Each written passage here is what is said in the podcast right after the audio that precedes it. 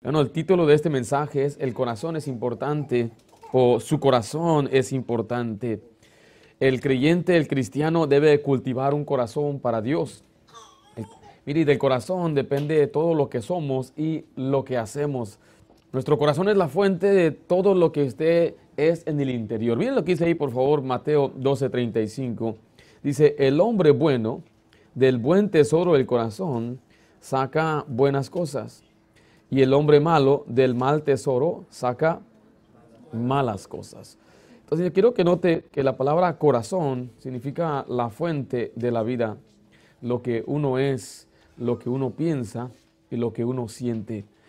Algunos tratamos de arreglar síntomas de nuestras vidas, pero el problema está por adentro. O sea, tenemos que ir al meollo del asunto, que es el corazón. El problema mayor de todos nosotros cuando queremos arreglar un asunto eh, exterior o en la superficie, en la superficie pues no, nunca logramos cumplirlo. Porque el problema está ¿dónde? En el corazón. Entonces tenemos que ir a la raíz del problema y está en el corazón. Entonces cada una de las cosas que vamos a ver en este día trata de observar la importancia del corazón y cómo usted y yo debemos aprender a tener un corazón para Dios, cómo es que nuestro corazón puede cambiar. Así que vamos a ver en este día por qué importa el corazón. Déjale una pregunta, ¿usted está cultivando un corazón para Dios? ¿Qué, tipo de corazón tiene usted? Vamos entonces a empezar, en primer lugar, escriba ahí lo que Dios hace con nuestros corazones.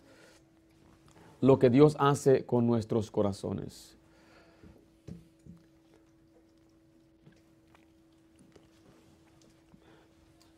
Proverbios 15:11 dice así, el Seol y el Abadón están delante de Jehová, ¿Cuánto más? ¿Qué cosa dice ahí? Los corazones de los hombres. Ahora, mire, aquí la Biblia dice que delante de Dios están los corazones de los hombres. O sea que Dios sabe lo que hay en el corazón. Y hay unas palabras sinónimas en, eh, en la Biblia que trata de que Dios sabe o conoce el corazón, como la palabra escudriñar. Mire Proverbios 20, 27, por favor, estamos ahí. Lámpara de Jehová es el espíritu del hombre la cual escudriña lo más profundo de qué dice ahí? El corazón. Y la palabra escudriñar significa examinar, inquirir, averiguar cuidadosamente una cosa. Entonces Dios, Él escudriña, Él examina el corazón. Podemos escondernos de la gente, podemos dar una fachada o podemos dar una impresión diferente en, en lo externo, pero Dios sabe lo que hay en el corazón. Y eso nos debe dar, en verdad, temor de creer que estamos escondiéndonos de Dios. Dios sabe lo que hay. Letra escriba ahí, Dios pesa los corazones. Es una, esa expresión, pesar, significa que Él ve, evalúa las intenciones del corazón y de todo lo que está detrás de nuestros actos. Proverbio 21, 2 dice así la Biblia, todo camino del hombre es recto en su propia opinión. Pero Jehová, ¿qué hace? Pesa los corazones. Pesa los corazones. Dios pesa los corazones, Él evalúa, Él sabe las intenciones del corazón, Él sabe qué se está eh, pensando detrás de su acto. O sea, una persona puede hacer o decir una cosa, pero a veces no conocemos o no sabemos cuáles son esas intenciones detrás de esos actos. Pero Dios lo sabe. Por ejemplo, aún cosas buenas que hacemos, podemos tener malas intenciones. Usted quizás puede ayudar a una persona, pero con la mentalidad de que le devuelvan un favor a usted. Dios conoce los corazones, Él pesa el corazón, Él evalúa el corazón. Dios también sabe lo que hay en su corazón cuando hace un bien para otra persona. Y quizás la gente le puede criticar y decir, ahí está un barbero, ahí está una persona aprovechada, pero no es así el asunto. Y la gente puede mal acusarle, pero ¿quién conoce el corazón? Dios conoce lo, que hay detrás de su acto, la intención que hay detrás de sus actos. Entonces, por los dos lados es una bendición, que aunque nadie lo sepa, ¿quién lo sabe? Dios lo sabe. Pero si todo el mundo lo sabe y la intención es mala, ¿quién lo sabe? Dios lo sabe. Por eso es importante que usted reconozca que Dios sabe. Él evalúa, Él conoce nuestros corazones. ¿Quién nos conoce mejor que Dios? Ahora mire, usted conoce a sus hijos bien. Y sus hijos vienen y le hacen preguntas. Y ellas, pueden notar las intenciones detrás de, esos, de esas preguntas. Estamos en temporada de Navidad y ¿qué es lo que los niños están pensando ahorita? No están pensando en celebrar el nacimiento de Cristo y que van a adorar a Dios porque bendito sea Osana en las alturas. Nada de eso, ¿verdad? Y bueno, tenemos la tradición, la costumbre de comprar regalitos, algo bonito, algo lindo. Pero tres de mis hijas se atrevieron a pedirme un segundo regalo. Digo, ¿cómo te atreven? Y dice, gracias por, ya está ahí el regalito, pero me dicen, ¿podrías comprarme otro regalo? ¿Para qué quieres otro regalo? Bueno, pues quiero dos. Y dije, ¿tú crees que está bien que te compre dos, tres? Yo te puedo comprar diez regalos, pero ¿por qué? Quería yo saber. Pero después me di cuenta que se pusieron de acuerdo porque después vino otra. Y vino otra, una campaña que estaban haciendo para ver si podían eh, presionar esos botones emocionales de mi corazón. También eh, les, conté, les contado yo que vino una de mis hijas, es la más atrevida.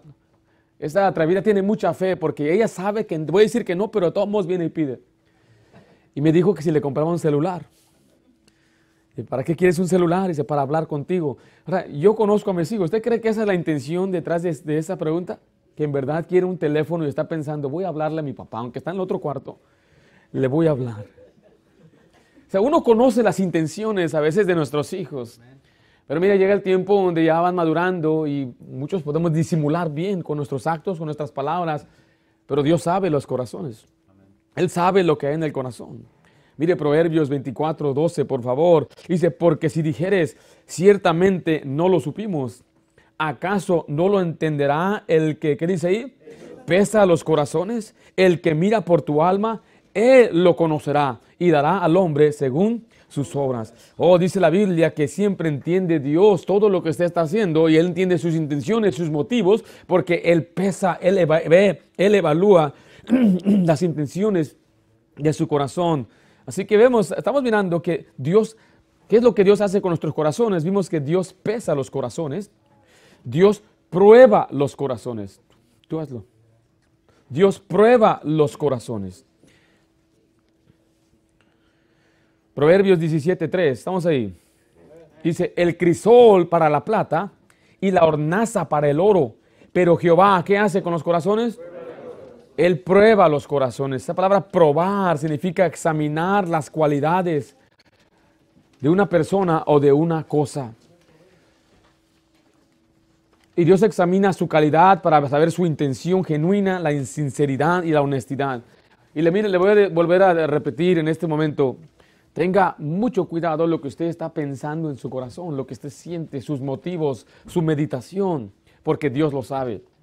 Usted puede ocultarse de su esposa, Puede ocultarse de su esposo, puede ocultarse de sus padres, hijo, jovencita, puedes engañar a tus padres, puedes engañar a tus hermanos, puedes engañar a todo mundo, pero Dios sabe lo que hay en tu corazón, Dios lo sabe.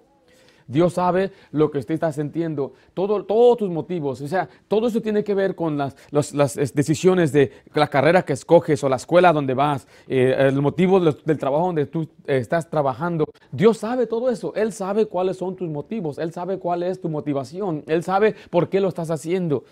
Y dice la Biblia que como él es el que pesa, Él va a dar al hombre según sus obras. Él te va a pagar de acuerdo a tus actos. Entonces no podemos nosotros creer, bueno, yo voy a escapar, estoy bien en la superficie, soy responsable con mi esposa y mi familia, estoy trabajando, estoy haciendo todo, pero ¿qué ¿cómo está el corazón? ¿Cómo está tu corazón? Dios evalúa y Él dice, bueno, de acuerdo a tu corazón, yo te voy a pagar. Vuelvo a repetir, el otro lado es que quizás no estamos ocultando ni un pecado, y usted tiene un corazón sincero, ha sido maltratado, ha sido abusado, ha sido despreciado, pero usted ha sido confiando en Dios, usted sigue confiando en el Señor. Dios dice, yo conozco tu corazón, voy a pagarte conforme a esa obra. Porque aún decimos, no hermano, yo te perdono, pero por dentro no lo perdonó. O le dice a su esposa, ya, ya, ya está, no te preocupes, ya no te voy a, ya no, ya no me molesta lo que me hiciste, pero por dentro usted todavía tiene un rencor, una, una rencilla. Dios sabe, Dios conoce. Dios conoce los corazones. Un dicho verdadero. ¿Caras vemos? Corazones no sabemos. Usted puede sonreír. ¿Ya dando la vuelta? Como me cae mal ese hermano. Así somos la raza, no diga que no. Ahí estamos sentados, estamos celebrando con la familia y ahí viene el primo, quita la silla, quita la silla para que no se siente aquí. Y a veces usted, hay gente que lo hace muy visible, pero otros que no lo hacen. Hola, ¿cómo estás, primo? Pero por dentro, uh, Dios conoce el corazón. Dios sabe por qué este está buscando eh, cierto trabajo, cierta carrera. Dios sabe todo. Dios prueba los corazones. En segundo lugar, vimos en primer lugar, perdón, lo que Dios hace con nuestros corazones. ¿Qué hace primero? Dios pesa los corazones, Dios prueba los corazones. Y en segundo lugar, vamos a ver los diferentes tipos de corazón. Los diferentes tipos de corazones. Note que todo nuestro estudio tiene que ver con cuál libro de la Biblia. Todo tiene que ver con Proverbios. Proverbios es un tremendo libro de enseñanza para el creyente y el cristiano.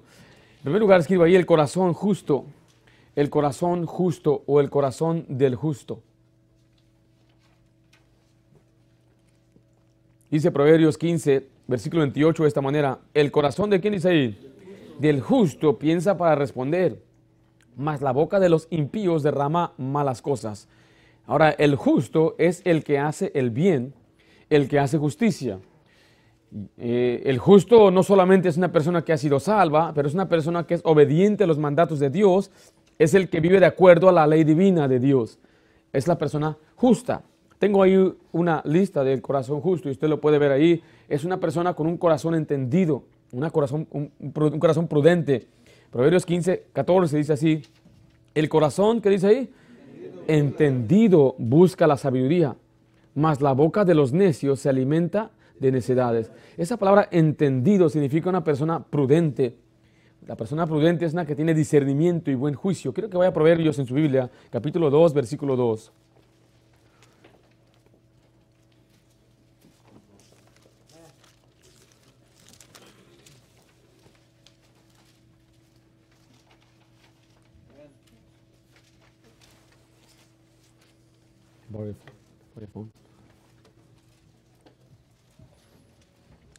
Dice Proverbios 2.2, ¿estamos ahí?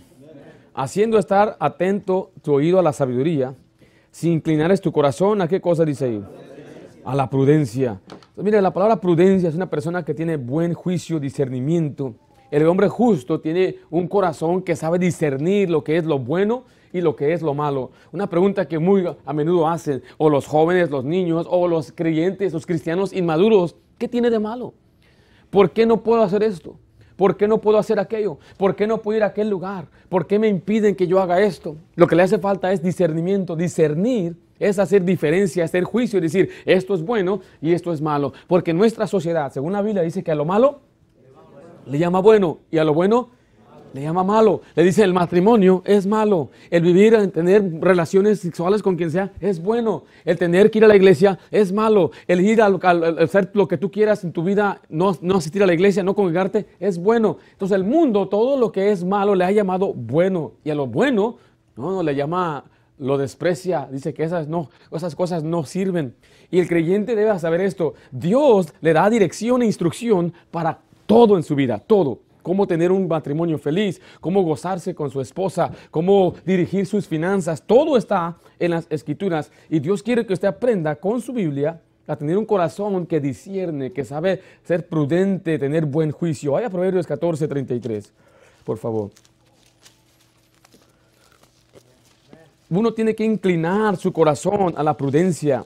La palabra tiene que tener el deseo de querer ser prudente, porque ese es el corazón del justo.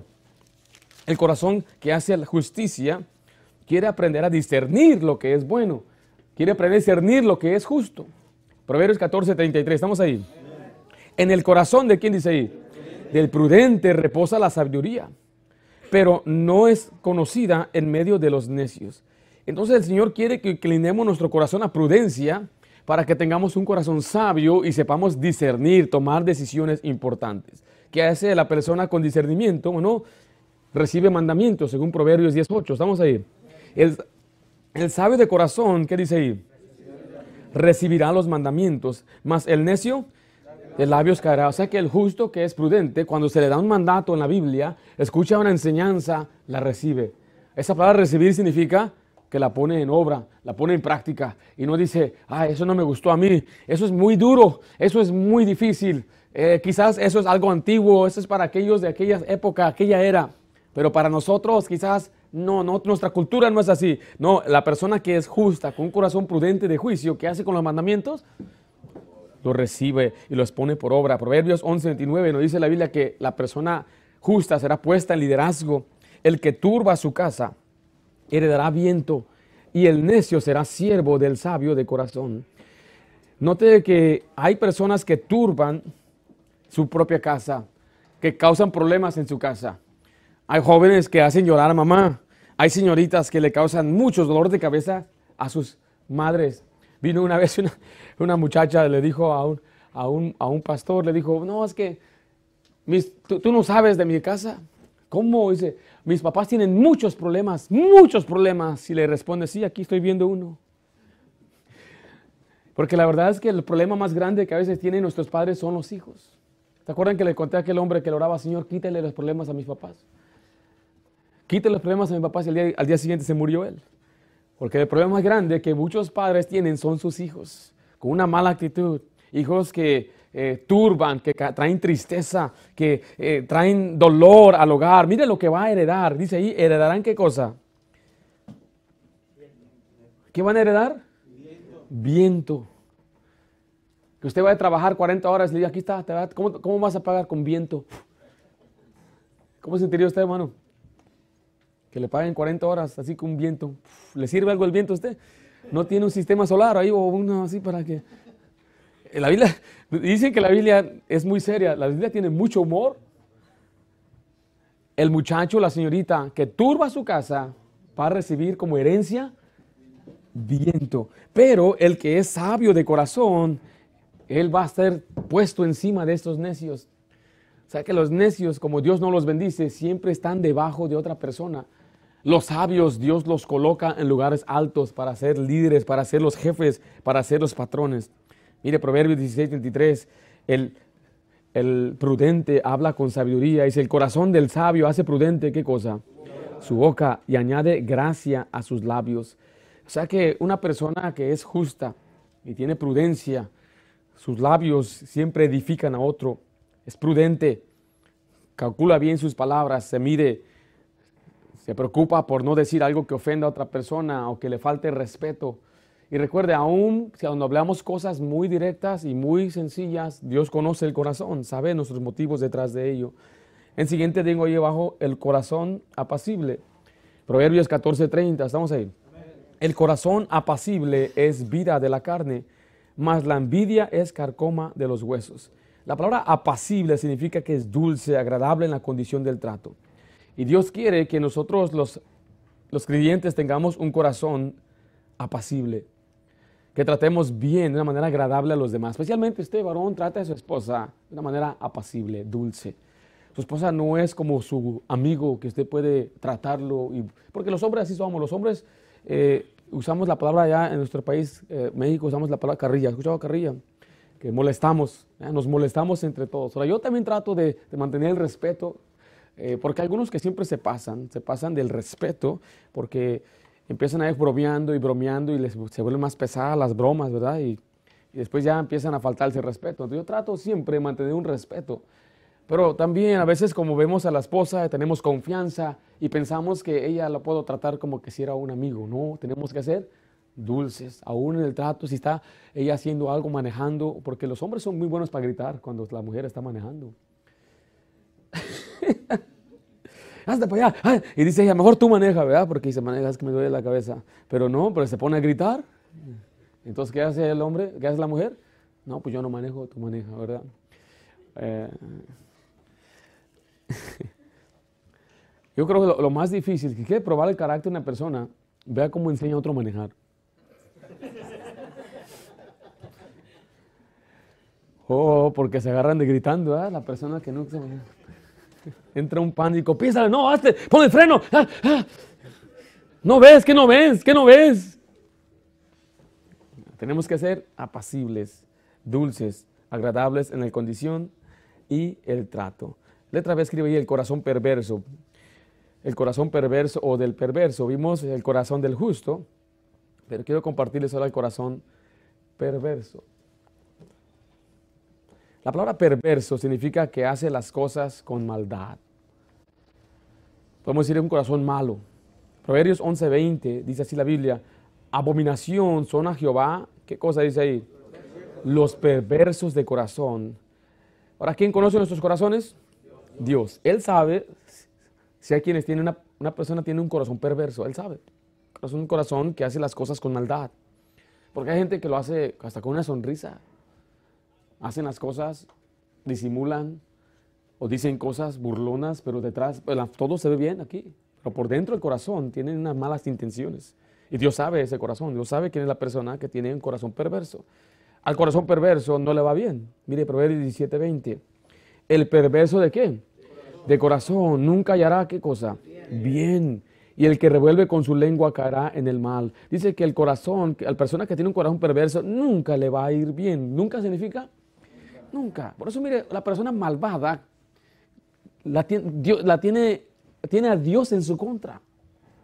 Es lo que muchos no comprenden eso.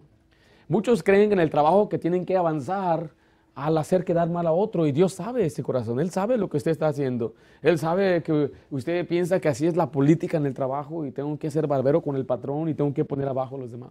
O yo trabajé con muchos así, que tenían una lista de cosas que tenían mal de otra persona. Y tenía lista. A ver, ay, viene que aquí llegó tarde este caballero y lo estaba anotando. Ah, era Jorge, miró que, mira, estaba echando a perder el aceite Luego se mira por acá y dice, no, este Mario, ya miré, ya miré lo que hizo Mario, quebró una pipa ahí. Y luego una vez entré a, la oficina del patrón y ahí estaba él con la lista. Fíjate que esto y aquello y el patrón, gracias, gracias chismoso, síguele, síguele. Pues le conviene al patrón, ¿no? Tener un soplón. ¿ah? Pero si no es su responsabilidad, no lo haga con maldad. ¿Sí me estoy explicando?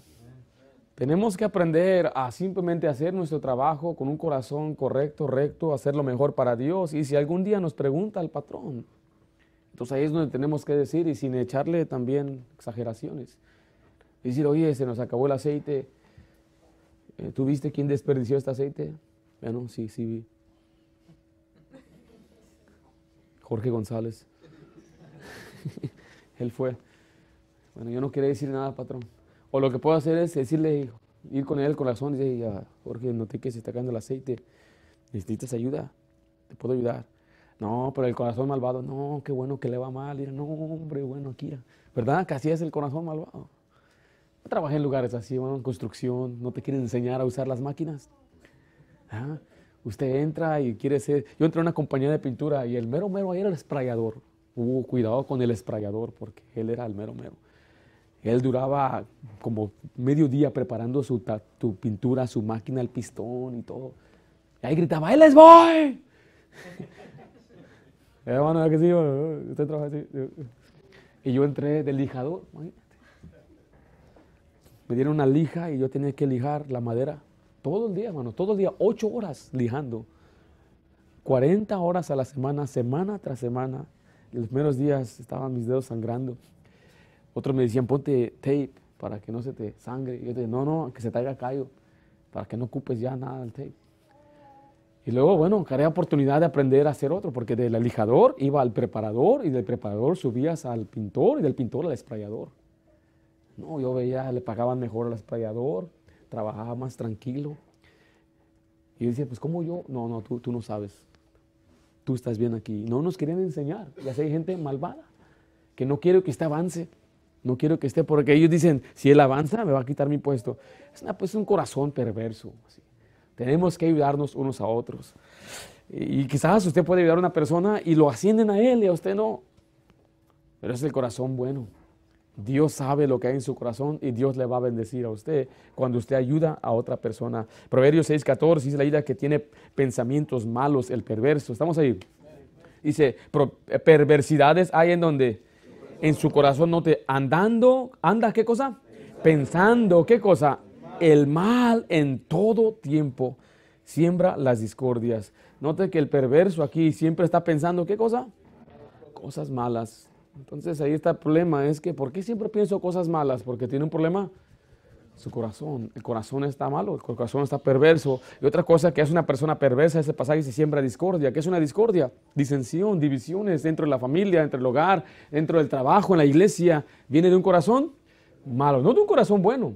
Y muchos en la iglesia aún vienen con intenciones según santas y muy piadosas. No, es que eso está pasando. Y lo que están haciendo es sembrando discordia, porque Dios sabe los, los, los motivos que hay en su corazón.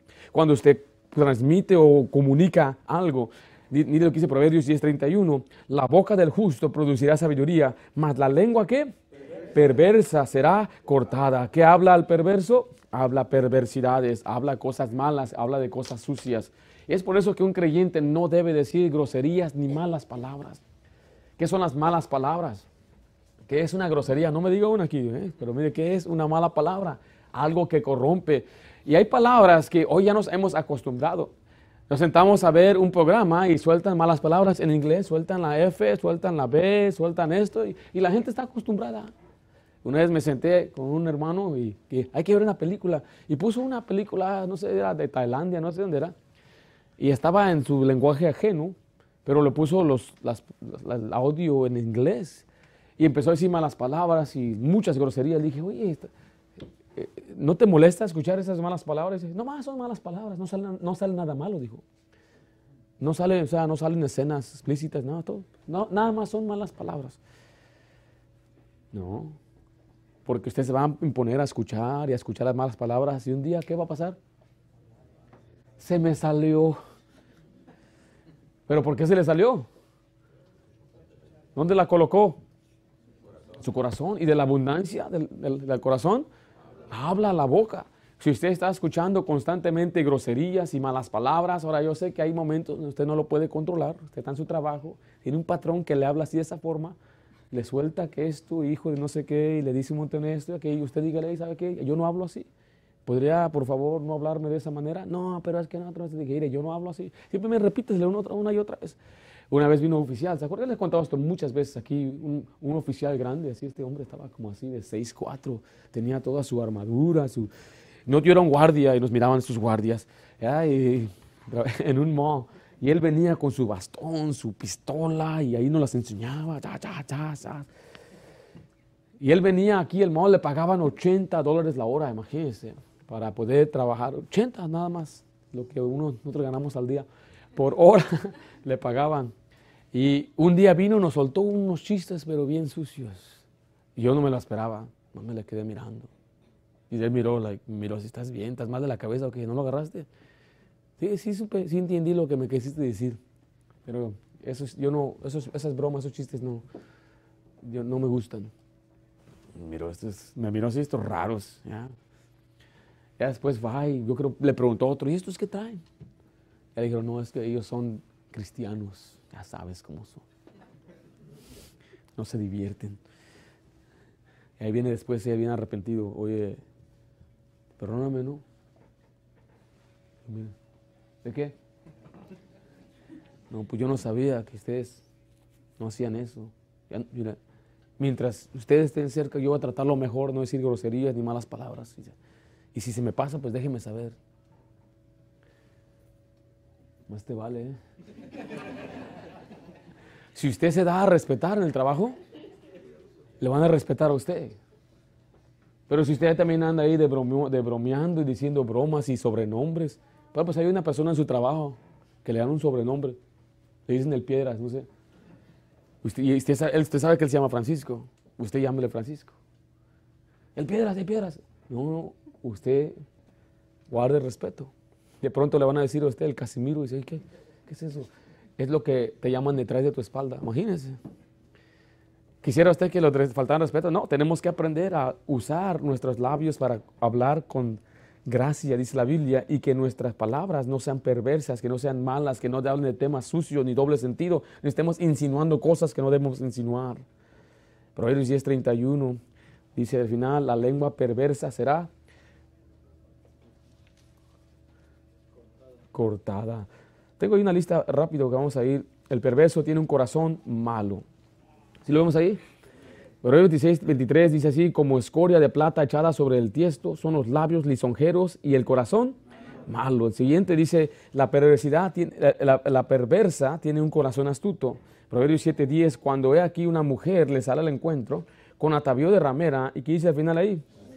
Y astuta de corazón, a esa mujer malvada que abandona el pacto de su esposo, una mujer que traiciona a su esposo, dice la Biblia que es una mujer astuta, que tiene habilidad e ingenio para engañar a otra persona. Siguiente, dice, el perverso tiene un corazón engañoso. Proverbios 12:20, engaño hay en dónde? En el corazón de los que piensan el mal. El perverso tiene un corazón necio, dice Proverbios 12:23. El hombre cuerdo encubre su saber, mas el corazón de los necios, ¿qué hace? Publica la necedad. Entonces aquí el necio le gusta publicar, dejar saber por sus palabras, por sus actos, no que él es un necio, su forma de actuar.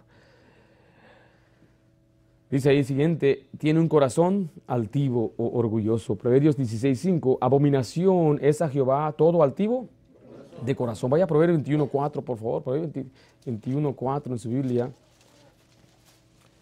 La persona orgullosa es la persona altanera se jacta de lo que posee, puede ser aún de su belleza, quiere que otros lo sepan, es presumido, increído.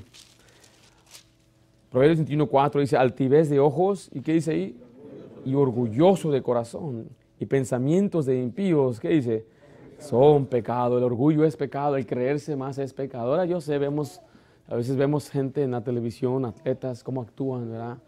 Y se creen muy altaneros y bien creídos. Y uno puede decir, bueno, ¿cómo no va a actuar así esa persona? No conoce de Dios, todo lo que ha logrado es para su propia gloria, se jacta, es lo máximo, es lo mejor, se cree muy, muy. Pero el creyente no debe pensar así. El creyente tiene un corazón humilde. Dice la Biblia que el orgullo es pecado. Es pecado enorgullecerse, creerse mejor que los demás, porque el que es creído desprecia a los demás después. Dice los demás, pues no tienen el mismo valor que yo, no saben como yo, no son tan inteligentes como yo. Y aún en el ámbito cristiano puede haber orgullo. Yo soy más espiritual, soy más servicial, doy más, mira cómo estoy más atento, escribo mejor notas, predico mejor, canto mejor, toco el piano mejor, limpio mejor que los hermanos. Nadie como yo. Es una persona orgullosa y Dios sabe, si aún en las cosas de Dios lo hacemos con orgullo. Dios sabe si un predicador, le ha Dios le ha dado un, talento para predicar y lo hace para que él mismo reciba más gloria, reconocimiento. Dios sabe eso. Dios sabe si lo que hacemos en la iglesia, aunque es bueno y ayudemos a otro, Dios sabe. El, eh, necio publica su necedad y a veces publica también su orgullo. En una ocasión me acuerdo levantamos una ofrenda en la iglesia para otro ministerio, no me acuerdo si era un pastor, una persona en necesidad, y se iba a pasar el plato. Y le pidieron, el pastor le pidió al hermano que se iba a encargar esa ofrenda que se pusiera ahí atrás para que cuando recojan la ofrenda se la den a él, le va a poner un sobre y lo va a mandar. Y mientras la ofrenda pasaba, y un hermano y saca un billete de 100. Y en vez de ponerlo en el plato, se le acerca al hermano y dice, aquí está, hermano, aquí está. Pero mucha gente mirando. Voy a imaginar. Ahí está el plato pasando, ¿no? Aquí todo tiene que ser discreto. Parece, no, él ahí está, hermano, aquí está, aquí está, hermano. Es nomás 100, es nomás 100.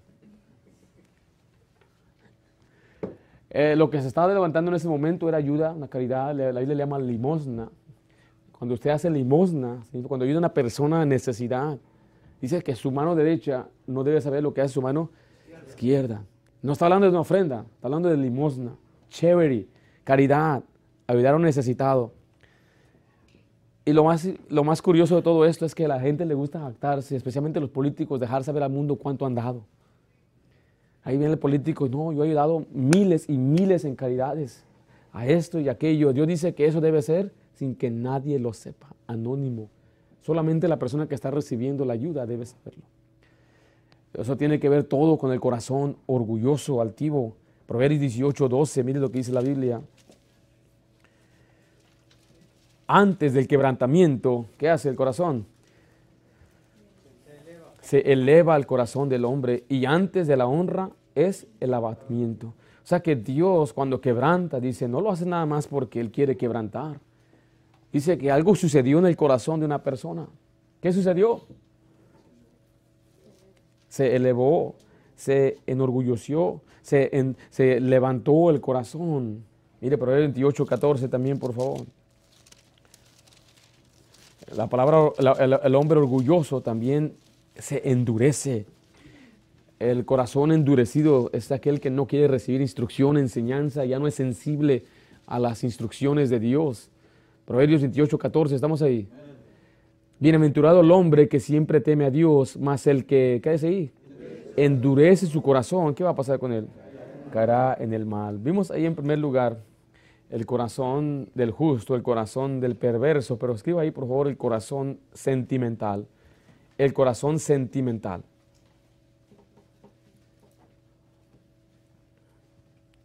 Aquí ahora está hablando del efecto de las emociones del corazón. El corazón es el centro de nuestra emoción. Ahora usamos el, órgano, ¿verdad? Como el corazón. Cuando me duele el corazón estoy enamorado, ¿qué hacen las muchachas que tienen corazoncitos, verdad? Mi esposa me mandaba notitas, un corazón, decía R y E para siempre. con un corazón. Y es porque aparentemente eh, es en esta área donde sentimos a veces la emoción, el dolor. Lo sentimos en esta parte, ¿no? como que el corazón es, aunque no es físico, en verdad la tristeza, pero ahora sabemos que es por el estrés y todo que el corazón empieza a elevarse, empieza eh, a latir un poco más rápido. Y es por eso entonces que la Biblia usa ese aspecto también lo que es el corazón, porque sin el corazón tampoco podemos vivir. Y el corazón es donde también llevamos los sentimientos. La Biblia habla, dice ahí abajo, un corazón triste. Triste es una que siente pena, aflicción, que está congojado, dolorido, con poco ánimo. Dice Proverbio 25, 20, habla del corazón afligido. El que canta canciones al corazón afligido es como el que quita la ropa en tiempo de frío o el que, se, eh, o el que sobre el jabón echa vinagre. Ahora, ¿qué pasa cuando le quita la ropa a una persona en tiempo de frío? Puede enfermar y se puede morir. Y Dios hace esta comparación a aquellos que cantan esas, esas canciones, a la persona que tiene depresión, tristeza. Y muchas de nuestras canciones así son, ¿no? Me dejó y se fue, ya no estoy con ella. ¿Y qué, y qué hace la persona? Se siente más triste, se deprime más. Una de mis primas, siempre que su, tenía problemas con su primo, con su novio, perdón, ponía su Marco Antonio Solís. Y lo ponía a todo volumen, que se oía por toda la cuadra. Y me dejaste, y no sé. Y, a mi papá antes de ser creyente le gustaba mucho uno que se llamaba José José y Solo en el Mundo, me acuerdo, todavía, me, viene a la memoria, ella se llamaba Marta. Eh, canciones de tristeza, de aflicción. Y el creyente no debe estar escuchando ese tipo de música. Aún en inglés tenemos you uh, RB, música de enamorados, eh, música me dejó, me quebró el corazón cantantes como Taylor Swift que cantan mucha música de esa forma y se fue y me traicionó. Esa música no debe, el creyente nunca debe escuchar de ese tipo de música porque es como que le están quitando a usted su ropa en el tiempo de frío. O es como echarse sobre el jabón vinagre, se echa a perder. Entonces Dios quiere que usted aprenda a tener un corazón alegre, lo vamos a ver un momentito. Proverbios 12:25 nos habla de un corazón acongojado. La congoja en el corazón del hombre lo abate, mas la buena palabra lo alegra. La palabra congoja es pena intensa por una gran desgracia o temor. Y la palabra abatir significa que estás derribado, estás en la tierra. En otras palabras, el corazón eh, quebrantado, acongojado, que vino por un, algo horrible o un temor, te quita las ganas, te quita las fuerzas y te tiene tirado. Y Dios quiere que el corazón más bien sea alegre y la buena palabra alegra el corazón. ¿Y cuál es la mejor palabra? La palabra de Dios. Esta es la mejor palabra que nos puede dar el gozo y alegría. Y también la buena palabra es la palabra de ánimo. Tenga un amigo que le anime. Un amigo que le va a animar con la palabra de Dios. Si es posible, tenemos que entrenar nuestro corazón a alegrarse. Porque mire, si usted fue creciendo y en su casa siempre escuchaba quejas y quejas y esto está pasando y puras desgracias, usted ya entrenó a sentirse así siempre. Tiene que aprender ahora a gozarse y a gozarse y a gozarse y, estar alrededor de gente que le van a levantar. Ahorita alégrese, contento, ánimo. Tenemos, nos va mal en la vida, a todos nos ha ido mal, a toditos. Y lo peor que vamos a hacer es empeorar la cosa. ¿Para qué empeorar? Hay que mejor mejorar la cosa.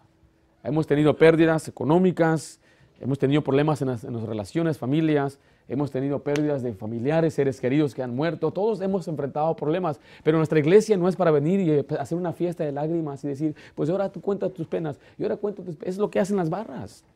La gente va y ahí empiezan a desahogarse con sus camaradas, sus amigos, no, y esto y aquello. Mejor hay que venir y hay que animarnos unos a otros. Hay que alentarnos unos a otros, hay que fortalecernos y no tener un corazón acongojado. Proverbios 15, 13 habla de un corazón dolorido. Dice al final, mas por el dolor del corazón el espíritu se abate. Recuerde, este dolor es un sentimiento aflictivo que le hace padecer de ánimo y le abate. ¿Qué significa abatir? ¿Se acuerdan qué significa? Que te quedas sin fuerzas y te tira al piso. Y ahí está la gente desanimada, ¿qué hace? No quiere moverse, no quiere hacer nada, quiere simplemente estar tirado, no tiene ganas, va afuera al trabajo, hace todo sin ganas. Y Dios quiere que usted no tenga, Dios no quiere que usted tenga un corazón, un corazón dolorido. Y si ese dolor viene por una maldad, aprenda a perdonar. Perdone para que Dios sane el corazón. Perdone para que Dios le dé ese alivio. Después dice ahí abajo, un corazón amargado. Un corazón amargado. Proverbios 14, 10 dice así la Biblia. El corazón conoce la amargura de su alma. ¿Qué es la amargura? Es cuando usted convierte la ofensa en un dolor constante y se convierte en un resentimiento que nunca le deja. Y usted está enojado constantemente por lo que me hicieron, por lo que me faltaron, porque no me han pagado y te puedes amargar por una cosa, una ofensa, aunque la ofensa sea válida, aunque sea verdadera, aunque es real, yo no quiero minimizar su problema, pero usted tiene que aprender a cuidar su corazón de caer en amargura. No se amargue. La amargura es un asunto espiritual, es un asunto del corazón. Y abajo, número 3, tengo un corazón alegre. Vaya a Proverbios 15, por Proverbios 15. Oh, debemos ser alegres, hermanos, que la gente nos vea con alegría a pesar de nuestras circunstancias. Alegraos, alégrate, regocíjate en el Señor. Los cristianos deben ser los más felices sobre la faz de la tierra. Me acuerdo yo escuchar una vez a un pastor, se llamaba, él se llama Joel Herrera, pastor en Oaxaca. Se me, me quedó bien marcado en mi mente. Me dijo, la diferencia entre un cristiano y un incrédulo es que tiene a Cristo. Dice, el incrédulo y el cristiano, los dos enfrentan problemas económicos. El cristiano y el incrédulo, los dos enfrentan problemas eh, de salud, problemas en la familia. El cristiano y el incrédulo van a sufrir igual. La diferencia es que él tiene a Cristo que le ayude. Y el incrédulo no tiene eso. Por eso tenemos que aprender a gozarnos, regocíjese. Si usted tiene un corazón que está adolorido, acongojado, tiene un corazón que le hace falta gozo, aprenda a regocijarse en el Señor. Dios quiere que usted sea alegre, que usted sea feliz. Pero mire, la felicidad que Dios le quiere dar no es así al costo nada más de Dios quiere que sea feliz. No, Él quiere que usted esté en su voluntad y así viene la felicidad. Porque también yo sé que he escuchado, Dios tiene un plan para tu vida. ¿Has escuchado eso? Y Dios quiere que tú seas feliz. Y ahí está la persona. Dios quiere que sea feliz. Pero ¿cómo voy a ser feliz? ¿Cómo voy a ser feliz? Bueno, Dios te va a dar felicidad cuando tú lo obedezcas. Ah, ya no me gustó. Porque todos queremos declarar y decretar. Yo decreto que esto va a pasar. Usted y yo no somos nadie para decretar. Lo que tenemos que aprender es a gozarnos en el Señor. Pero ellos 15.13, estamos ahí. El corazón 15:13. El corazón alegre, hermosea el rostro. Vuelvo a decir, mi querido hermano, la alegría se ve, se nota. Mire mi expresión acá arriba, por favor. ¿Cómo me veo?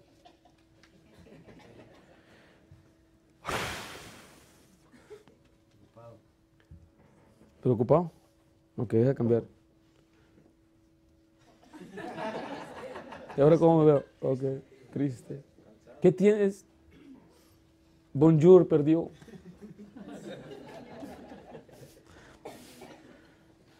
Yo me acuerdo cuando perdieron los Lakers. Yo andaba triste. Ahora veo, mira hacia atrás y ¿qué estaba yo pensando? No era ni mi equipo, yo no gané ni un centavo. ¿Por qué estaba triste? Y ahora tampoco puedo comprender por qué me trae felicidad que gane mi equipo favorito. Tampoco. ¿De qué sirve eso? No, tampoco gané ni un centavo. ¿Eh? A veces buscamos felicidad en las cosas momentáneas, temporales, porque ya viene otro mundial. y ya no te gozas con el mundial del 2022.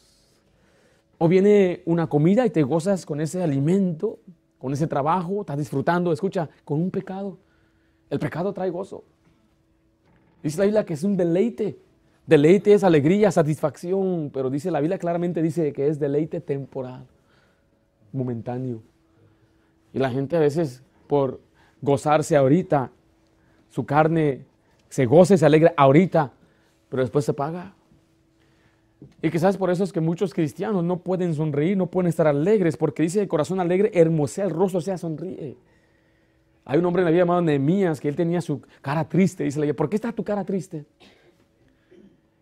Se ve en, el rostro, es como la ventana del corazón, lo que estamos sintiendo. Una niña pequeña que cuando le digo, hey baby, hey baby, hey, hey, la hace.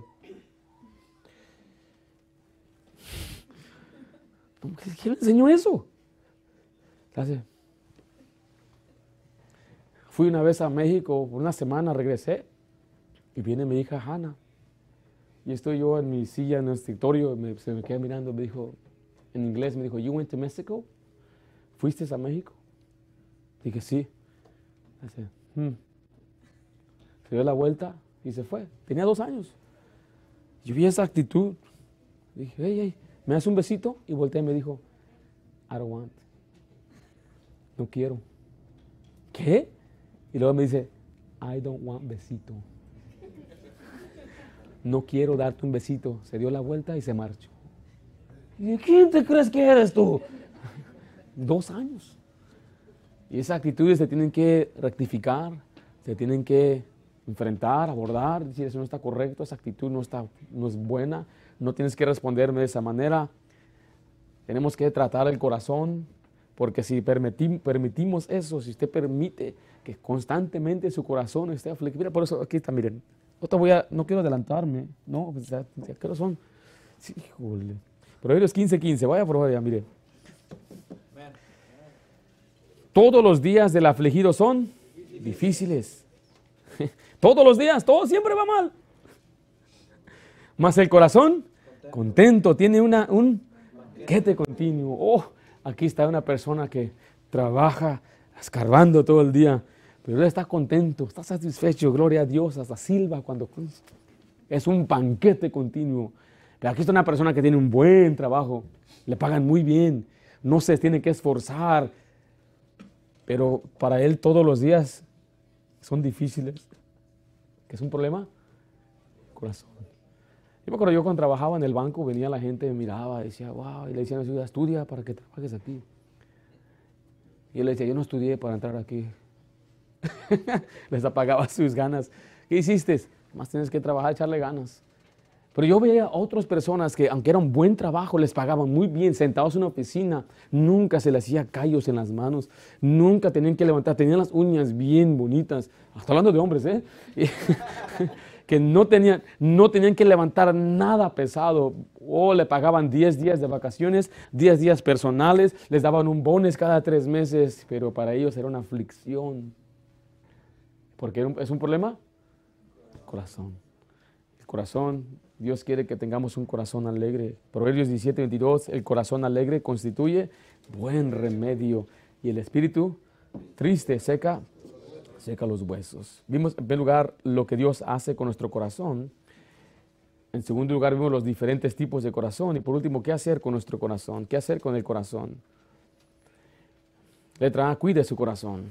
Cuide su corazón. Proverbios 4:23 dice, sobre toda cosa guardada, guarda tu corazón, porque de él mana la vida. La palabra guardar significa cuidar, proteger, vigilar, preservar, mantener en secreto. O sea, cuide lo que usted oye, lo que usted ve, por dónde anda, con quién se junta. En un, en un mensaje escuché un predicador muy sabio, él dijo, si a usted le molesta, le afecta escuchar la radio, cuando hablan comentarios, a veces la gente llama, no escuches. Aquí tenemos muchas estaciones de radio donde es política y la gente llama y empieza a decir, y el que está escuchando ni está envuelto en la conversación, se enoja, ah, ¿cómo puede ser? Y se afecta su corazón, se encolerizan. Entonces, ¿qué es lo que debe hacer mejor? Si a usted le afecta a lo que pasa en el mundo y anda afligido, que por Ucrania y aquello, mejor no vea las noticias. Yo le digo predicho, si no puede ni con su propia vida, no puede ni caminar con Dios, ¿Qué piensa que va a cambiar el mundo? Mejor este, ponga sus pies sobre la tierra. Mejor. Voy a evitar ver lo que pasa en las noticias. No voy a ver CNN, NBC, Fox News. Nada de eso. No importa si es right or left. Es la izquierda o la derecha. Todo es igual. Si le afecta a su corazón, no lo haga. Si no le afecta su corazón y le entretiene, adelante, no hay problema. Pero si usted se enoja, se aflige, se encoleriza, le quita, le pone de mal humor, eh, le pone preocupado, le pone con ansiedad, mejor guarde, cuide su corazón. Guarde su corazón de lo que ve en la televisión, de la música que escucha, de las personas con que usted se junta, porque esas cosas van a afectar su corazón. O sea, para hacerle una persona perversa o para ser una persona justa y recta. Letra B, aplique su corazón. Aplique su corazón. La palabra aplicar significa poner esmeros o cuidado en hacer algo. Dios dice, tu corazón ponlo a trabajar para cosas buenas. El corazón, le vuelvo a decir, tiene pensamientos. Usted tiene que estar en control de sus pensamientos. Y está llevando cautivo nuestros pensamientos a Cristo Jesús. ¿Y cómo yo puedo hacer eso? Bueno, reemplace sus pensamientos. ¿Qué cosas piensa? ¿Qué cosas medita? Si usted está meditando constantemente en alguna cosa, eh, por ejemplo, en autos, a mí me gustan los carros, todo el día piensa autos, carros, carros, carros, todo lo que está pensando. Entonces usted tiene que cambiar eso. Tiene que meterle cosas nuevas a su mente. Ahí en Proverbios 22, 17 tiene que aplicarse a la sabiduría. Inclina tu oído y oye las palabras de los, sabios y aplica, ¿qué cosa? Tu corazón. a mi sabiduría. O sea, aplique su corazón, póngalo, esmérese para conocer, dice ahí, sabiduría. Proverbios 23, 12 habla de aplicarse a la enseñanza. Aplica tu corazón a la enseñanza y tus oídos a las palabras de sabiduría. Letra C, enderece su corazón enderece su corazón. ¿Qué debemos hacer con el corazón? Debemos cuidarlo, aplicarlo y enderezarlo. Proverbios 23, 19, oye hijo mío y sé sabio. ¿Y qué dice al final ahí? Y endereza tu corazón al camino. Entonces ya vimos que si usted y yo tenemos un corazón que es perverso, ¿qué podemos hacer con él? Enderezarlo, es ponerlo derecho, porque si está torcido, tenemos que aplicarlo las cosas buenas y arreglar el corazón. Eso es lo positivo y lo bueno, que Dios conoce el corazón y usted puede enderezarlo hoy mismo y Dios sabe que usted es genuino. Porque si usted quiere cambiar a vista de sus padres, hijo, o a vista de su esposo, después de tanto, tanto tiempo que lo han conocido, va a ser muy difícil. Aquí sí el ser humano, el ser humano no conoce el corazón y quiere ver pruebas, pero Dios conoce el corazón. Proverbios 23, 26, aquí le enseñamos a los hijos que le deben dar su corazón a sus padres. Dame, hijo mío, ¿qué cosa? Tu corazón y miren tus ojos por mis caminos. Ahorita el corazón del joven está ligado a la necedad. Muchos jóvenes no lo piensan, no lo sienten, piensan que son muy inteligentes. Ya tengo mis 15, ya tengo 18, ya tengo 20. Y yo conforme voy más envejeciendo me doy cuenta que no sé nada. La gente que yo despreciaba a los adultos cuando era un muchacho, no, mira nada más, cuando yo tenga esa edad voy a ser diferente. Qué orgulloso éramos, ¿verdad?, con nuestra juventud.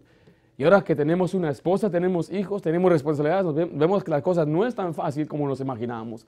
Porque hay muchos que así lo ven. No, hombre, ven a una familia, no, esos niños, si fueran mis hijos, yo sí los enderezaría. Ni tienes hijos, ni tu perro en tu casa te hace caso.